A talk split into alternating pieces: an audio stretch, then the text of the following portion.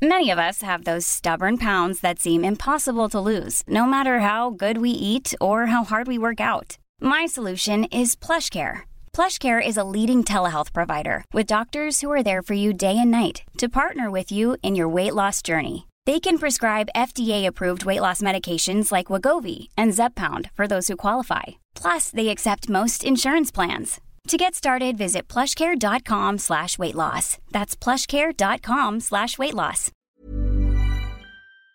Vamos a conversar ahora con el secretario de Turismo del Gobierno de la Ciudad de México, con Carlos McKinley, a quien ya tenemos en la línea y me da mucho gusto saludar. ¿Cómo está, secretario? Muy buenos días. Bien, Mario, muchas gracias. Muy, muy, muy bien, ya empezando bien esta semana. Claro, gracias por tomarnos la llamada, secretario. Pues queremos platicar con usted sobre este evento deportivo tan importante que se llevará a cabo el fin de semana, que entra la Fórmula 1, que bueno, pues fue eh, eh, muy, muy en su momento polémico si se mantenía o no. Finalmente, pues los empresarios y el gobierno de la Ciudad de México eh, unieron, cerraron filas para que se mantenga este evento que genera pues una derrama económica económica importante para la ciudad. Así es, mira, efectivamente el evento se lleva a cabo este viernes, sábado y domingo. El viernes son las pruebas de ensayo, el viernes son las calificaciones, perdón, el viernes son los ensayos, el sábado las calificaciones la carrera es el 27 y es una este competencia que mueve muchísima gente, tan solo en la organización, las escuderías, etcétera, ya están todas aquí en la Ciudad de México desde la semana pasada y también efectivamente genera una derrama económica muy importante para el turismo en la Ciudad de México. Nosotros estamos, bueno, hacemos siempre cálculos de esta naturaleza en la Secretaría de Turismo y eh, sabemos que para Fórmula 1 van a llegar en total 475 mil turistas, de los cuales 120 mil son extranjeros y 355 mil nacionales. Claro que es una, una, unos días en donde se mezcla gente que viene básicamente a la Fórmula 1, pero también a las festividades de Día de Muertos, a los congresos y convenciones, que es la mayor temporada para la ciudad. Es decir, es una semana sumamente activa y dejará una derrama económica, Mario, de cerca de 4.200 millones de pesos en tan solo esta semana a partir de ahora hasta el lunes que viene. ¿Qué te parece ese dato? Sí. Ahora, este estimado de derrama económica, secretario, ¿es similar al del año pasado al de los años anteriores o cómo se ha movido la estimación?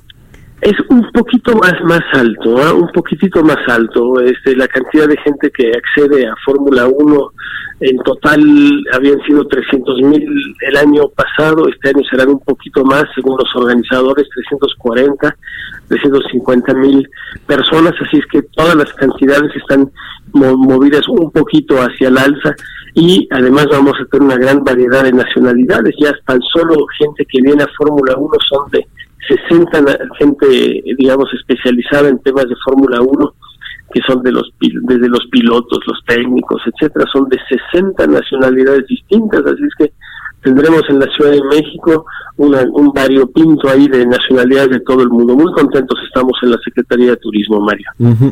Se espera el arribo de unos 475 mil visitantes, casi 500 mil visitantes, muchos de ellos, como menciona secretario, extranjeros que vienen a disfrutar de este evento pues internacional eh, que, que atrae a mucho, muchos turistas, a muchos eh, pues eh, fans de esta Fórmula 1. ¿Cuántos más o menos de estos 475 mil visitantes serían extranjeros? Porque bueno, obviamente vienen de, de, todas las, eh, partes de la República Mexicana, aquí a la Ciudad de México, pero extranjeros, más o menos, ¿qué porcentaje? Mario, estamos hablando de un porcentaje de cerca del 25%, es decir, unos 120 mil extranjeros, efectivamente, ¿no? Que de hecho es más o menos el promedio de, anual de cantidad de nacionales y extranjeros en, en nuestro turismo.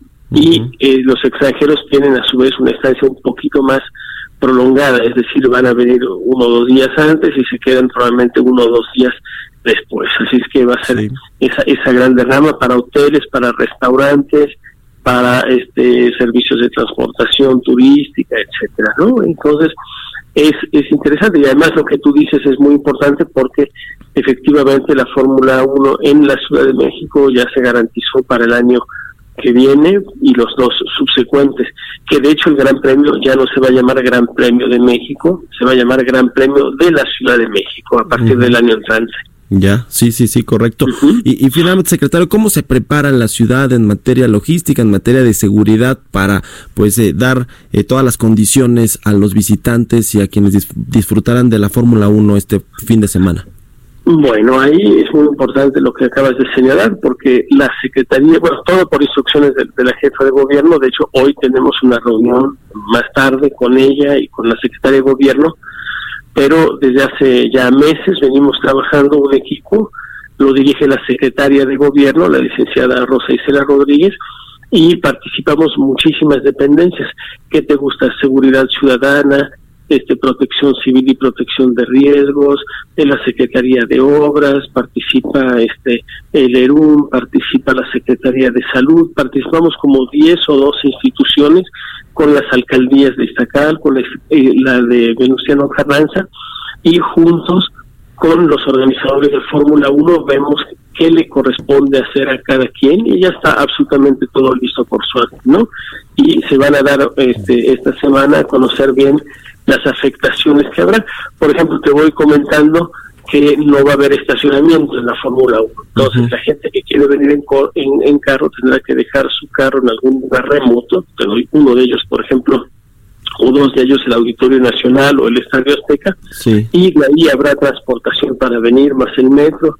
El metro amplía sus horarios, etcétera. Es una logística este yo te diría divertida porque este realmente todas las instituciones ponen lo suyo porque eso también influye mucho para que el Gran Premio sea también nombrado como el mejor Gran Premio como ha sido en los últimos cuatro años y vamos por otros tres más decididamente Muy Así bien. que mucha participación de gobierno Mario este, en esta en esta logística. Muy bien, pues muchas gracias, secretario Carlos McKinley, secretario de Turismo del Gobierno de la Ciudad de México, por habernos tomado la llamada. Muy buenos días. Gracias Mario y saludos a todo el auditorio.